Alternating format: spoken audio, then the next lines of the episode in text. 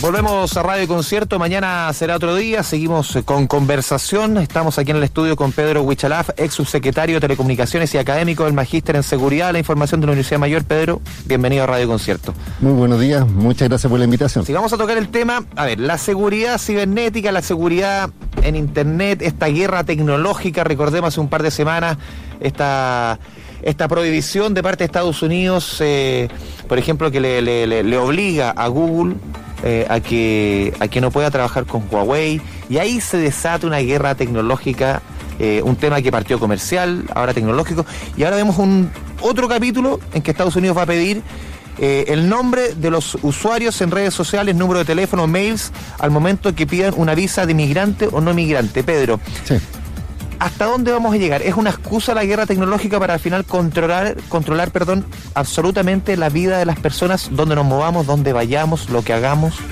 O sea, todos sabemos hoy día que la tecnología forma parte de la vida de las personas y cada vez la revolución tecnológica está más presente hasta en aspectos más íntimos como por ejemplo tu participación en redes sociales o tus comentarios en Facebook o en Twitter que en principio uno dice, bueno, solo leerá mis seguidores, pero resulta que ahora para, como tú lo bien dices, para ir, para tener una visa a Estados Unidos te están exigiendo, antes era optativo, ahora te están exigiendo tu nombre de usuario y el historial para ver si es que efectivamente hay algún tipo de comportamiento en contra de la soberanía o la seguridad de Estados Unidos. Entonces, Donald Trump eh, con el argumento de la guerra comercial, en este caso por la lógica de que supuestamente empresas chinas, especialmente Huawei, estaban eh, defraudando, entre comillas, eh, los intereses de Estados Unidos y además había una posible eh, atentado contra la seguridad por el tema de ciberseguridad, eh, estableció este bloqueo de lista negra, pero esto es escalado. Eh, la segunda reacción que vimos fue cuando el presidente Jinping empezó a revisar, fue una visita inspectiva de unas minas de material raro que forman parte de elementos esenciales de tecnología. Tierra rara famosa. Sí, que, que, que, esa sola visita ya demuestra también una posición de China que ahora incluso ha sacado otra lista eh, aumentando los aranceles. Entonces al final sucede que eh, vemos también desplegado a Pompeo, que es el secretario de Estado, que vino a Chile antes del viaje sí, haciendo campaña en contra, digamos. Sí, y, de hecho estuvo también ahora en Alemania y está incluso amenazando en, general eh, en la lógica de decir que los países aliados que sigan eh, eh, comprando tecnología china, probablemente eh, la lógica del intercambio de información de ciberseguridad ya no va a estar presente y eso también genera grados de desconfianza mayores a lo que ocurrió hoy día. Ahora, ojo porque hoy día el presidente chino se reúne en Rusia con el presidente Putin y eso probablemente como alianza estratégica es una, es una por lo menos una demostración de fuerza. Sí, mira, y lo que pasa es que eh, aquí yo veo un escenario polarizado, porque en primer lugar China ya tiene sus sistemas de comunicación interna bloqueados. Hace muy poco Rusia sacó a través de Putin un una ley que establece la posibilidad que por motivos de seguridad eh, Rusia se bloquee de Internet, es decir, eh, corte el acceso a Internet y se controle internamente la Comunidad Europea hace muy poco sacó una atribución para que por motivo de ciberseguridad poder incluso limitar el acceso de personas y de empresas y de financiamiento. Y si sumamos a China, o sea, a Estados Unidos, eh, lo que se está generando, como decía, una polarización que no le hace bien a nadie. Mm. Estamos conversando con Pedro Huichalaf, ex subsecretario de Telecomunicaciones. Pedro, mm. a ver, si lo llevamos a la práctica, una persona que quiere viajar a Estados Unidos, que nunca ha sacado la visa, tiene que renovar la visa, y si te revisan las redes sociales, ¿Qué cosas podrían jugarte en contra? ¿Qué tipo de comentarios? Más o menos, ¿por dónde podría ir la mano de la revisión? Porque aquí en Chile no estamos acostumbrados a este tipo de cuestiones, pero ¿qué cosas podrían, de llevarse a cabo esto, qué cosas te pueden jugar en contra, incluso terminando con que te revoquen la visa o no te la renueven? Sí, mira, en el caso de Chile tenemos un procedimiento más expedito para sacar la visa, porque se hace por internet, hay un, hay un convenio, pero donde cuando tú eh, realizas el trámite vía online, te pide eh, ahora los nombres de usuario y contraseña. ¿Para Viber te va a pedir los datos? Sí, efectivamente hay una casilla que, como te digo, era optativa. ¿Y qué es lo que sucede? Hoy día con el mar de información, con la Big Data, con inteligencia artificial, tú tan solo dando tus datos de, de cuentas de redes sociales, ya los algoritmos pueden sacar el historial y pueden detectar palabras claves que probablemente... ¿Qué cosas pueden ser? No sé, imagínate que tú despotiques contra Estados Unidos o contra el presidente y dice, no sé, todos los gringos devuélvanse a su país. Pero va a ser como el Eh, cabeza no Vichy sé. de Felipe Abello. ¿ah? Probablemente, ¿También? es que probablemente eso puede sentir que para el presidente es un atentado contra su honra o contra su seguridad. Como están las cosas hoy en día, eso implica que, por ejemplo, eh, por motivos, o sea, cruzan datos, motivos raciales, tus últimas visitas. Imagínate que por casualidad fuiste a Cuba, después fuiste de vacaciones a Venezuela y después a China. O sea, yo creo que una persona estaría bastante limitada o, eh, o- o sospechosa de algún tipo de actividad. Eso eh, ocurre. Eh, estamos con Pedro Huechilaf, su, ex- su secretario Un de Telecomunicaciones. Pero, pero en el fondo igual esto es, tre- es tremendo, no solo por el tema del, de la- del tema digital y de cómo nos movemos, sino que hay un hay una restricción de libertades también. Sí. Mira, lo que y pasa es que. llama la atención, Mm. perdona Pedro, Sí. porque el propio Donald Trump se dedica, o sea, él no podría entrar a ningún país. No podría haber entrado a Londres porque antes de aterrizar estaba tuiteando en contra del alcalde de Londres, como un contrasentido, ¿no? Lo que pasa es que aquí es donde está toda esta di- dinámica de los poderosos versus las personas de a pie. Y también está la lógica también de la gobernanza de Internet. Es un concepto. La gobernanza dice relación que si Internet puede ser regulado por los estados o no. Y hoy día estamos viendo como hoy día están influyendo efectivamente con políticas propias de cada nación que eh, eh, restringen esta lógica de, de- de un, de un ecosistema abierto, transversal, sin fronteras, y resulta que hoy día están cada vez más segmentados y sucede cosas como tú dices, por ejemplo por guerras comerciales, eh, por ejemplo Huawei se ha visto muy fuerte, eh, me han mencionado también de buena fuente respecto a sus ventas de celulares. A hoy día, hace muy poco también supe que eh, salió una noticia de que tenía una división de, de se llama Huawei Submarine, que construye fibras ópticas submarinas, que incluso está vendiendo esa participación. Eso quiere decir que, por ejemplo, proyectos incluso emblemáticos que nosotros estábamos viendo de unir con fibra óptica china con Chile, Sí. donde Huawei también está interesado, probablemente eh, su división submarina ya no va a estar presente en esa discusión. Entonces, también genera un impacto, aunque no lo veamos, y además, como tú bien dices, eh, sucede que las personas de a pie, las que generalmente, probablemente eh, son afectos a estas decisiones macropolíticas, se ven afectadas porque no pueden ingresar a ciertos territorios, porque son eh, sospechosos de actividades y donde hoy día y solamente como para dar un ejemplo, es tan importante el tema digital que, por ejemplo, Chile hace muy poco modificó su política de ciberdefensa y antes eh, de modificar esta política de ciberdefensa para que Chile declarara la guerra a otro país, eh, tenía que haber un combate físico. Hoy día se faculta para que las Fuerzas Armadas actúen si hay un ciberataque. Es decir, no se dispara una bala y Chile puede entrar a una declaración de guerra por temas digitales.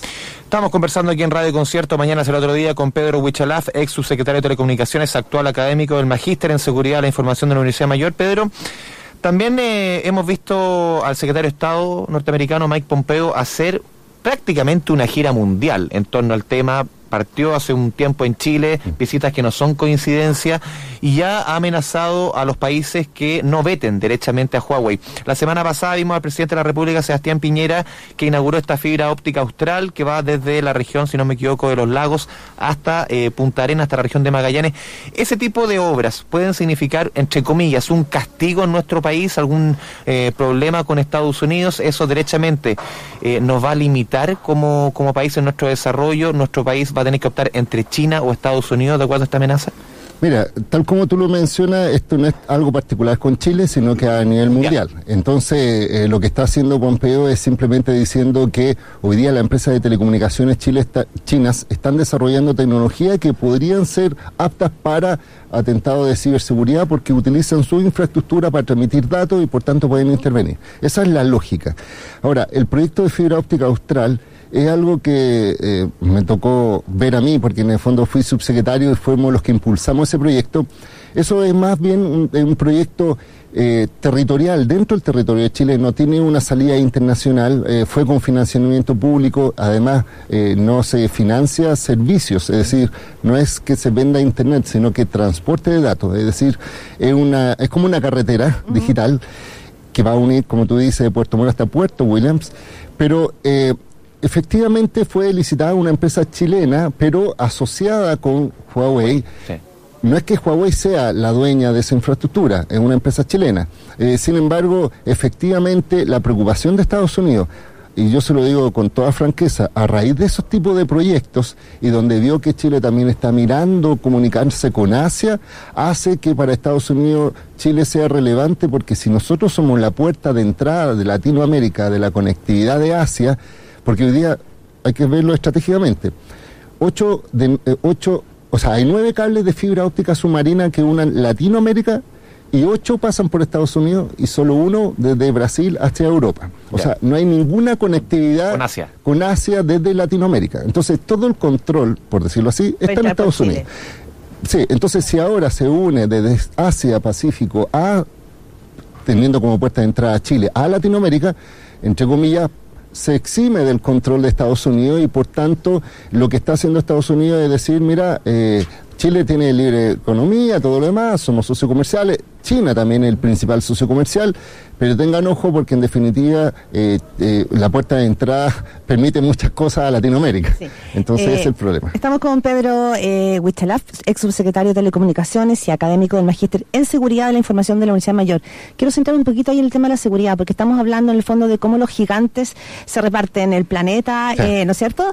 Pero ¿qué pasa con nosotros, ciudadanos, que funcionamos ya casi como inseparablemente con nuestros aparatos digitales? ¿Qué hacemos? ¿Cómo nos cuidamos, como el tema de la, de la entrega de datos, de la privacidad de tus datos, ¿cómo, cómo debiera administrarse? Mira, esto es un problema súper complejo porque efectivamente hoy día el desarrollo de las tecnologías y toda esta lógica, por ejemplo, de, fomentar el 5G, que, este gobierno está como muy empecinado y, yo siempre he dicho, pongamos paño frío por, por todo lo que está sucediendo, lo que implica la hiperconectividad, lo implica que, por ejemplo, no tan solo los, eh, tú puedes entregar información privada, sino que además con tus actos, por ejemplo, dispositivos de, en las casas que te pueden generar perfiles de comportamiento, eh, son información que son vital para la empresa.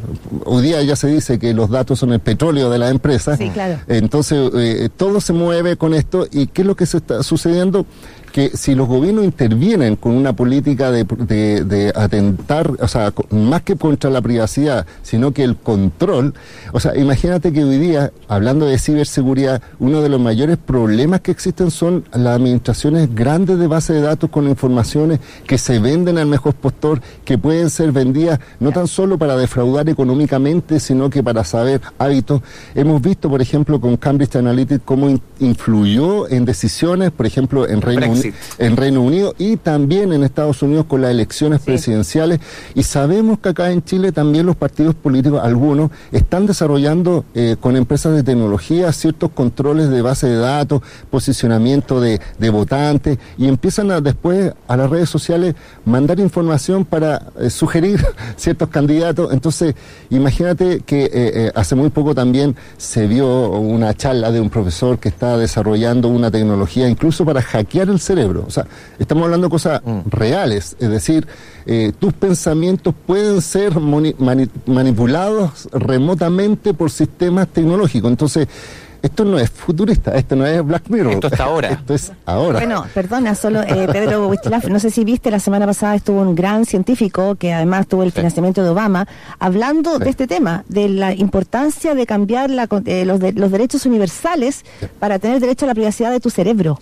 A ese nivel. Entonces, Él está promocionando esa campaña a nivel mundial. Está, está, promocionando los derechos fundamentales constitucionales, constitucionales de protección de tu cerebro. Entonces, exacto. Y, y dice que Chile puede ser un gran impulsor porque en definitiva eh, eh, países como, como Chile que están avanzando, que están incorporando estos elementos tecnológicos pueden ser referentes a países de discusiones donde ya existen intereses comprometidos. Es decir, eh, grandes, pues, imagínate, uno de los cofundadores de Facebook decía, Mark Zuckerberg tiene el control absoluto mm. de un monstruo y no sabe cómo gobernarlo y es necesario dividirlo. Imagínate que el creador de Tesla, de PayPal, de SpaceX, de, de todas estas grandes empresas decía, hoy día la inteligencia artificial tiene que ser regulada porque estamos creando un monstruo que nos está afectando. hay un elemento aquí que me hace ruido. Estamos conversando con Pedro Huichalaz, ex subsecretario de Telecomunicaciones. ¿Hace cuánto tiempo que asumió Jorge Gato en la región de la Araucanía? ¿Por qué hago el, hago el link? Porque no tenemos SAR de, este SAR de la ciberseguridad. Estamos hablando de un tema que está,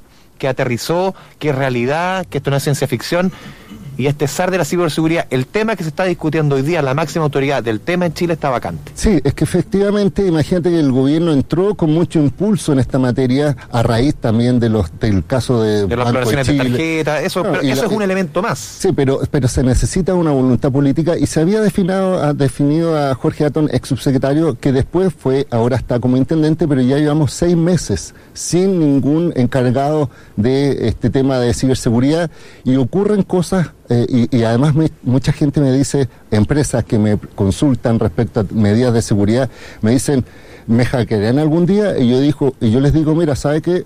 Yo creo que ya lo han hackeado, lo que pasa es que no se han dado cuenta, Mm. que es muy diferente. Y además, como tú dices, las personas de a pie no se dan cuenta cuando entregan su root, por ejemplo, cuando compran en los supermercados, cuando suman puntos por esto, cuando se acceden a Qué los bueno cuando uno suma puntos y le, le- le hacen el descuento de 3, 4 Al, fin- luquitas. al final es un pago. Sí, pero al final, Sí. mira, tú- pagando. Todo tus, tiene un datos, costo. tus datos los revenden de una Pero forma... uno, pero uno lo piensa, digo yo, ah, un descuento de 3, 4 luquitas no, no viene mal. O sea, eh, cuando hay promociones para ganarse una posible Ah, entrada... Hay que ser más frío y pragmático a tu juicio. Sí. Oye, son chicos 829. Una última pregunta, Pedro Huichilaf. Venía una, una eh, información el viernes pasado de que los proveedores chilenos proponen est- eh, un estándar de banda ancha mil veces inferior que el de Estados Unidos. ¿Qué significa esto para los ciudadanos de pie? Vuelvo al punto, como llevémoslo a nuestro cotidiano. Sí, mira, eh, una cosa muy básica. Hoy día la gente con- eh, contrata servicios de internet móvil o fijo en su casa y uno de los mayores reclamos es que no ofrece, no está, o sea, lo que pagan no es lo que reciben.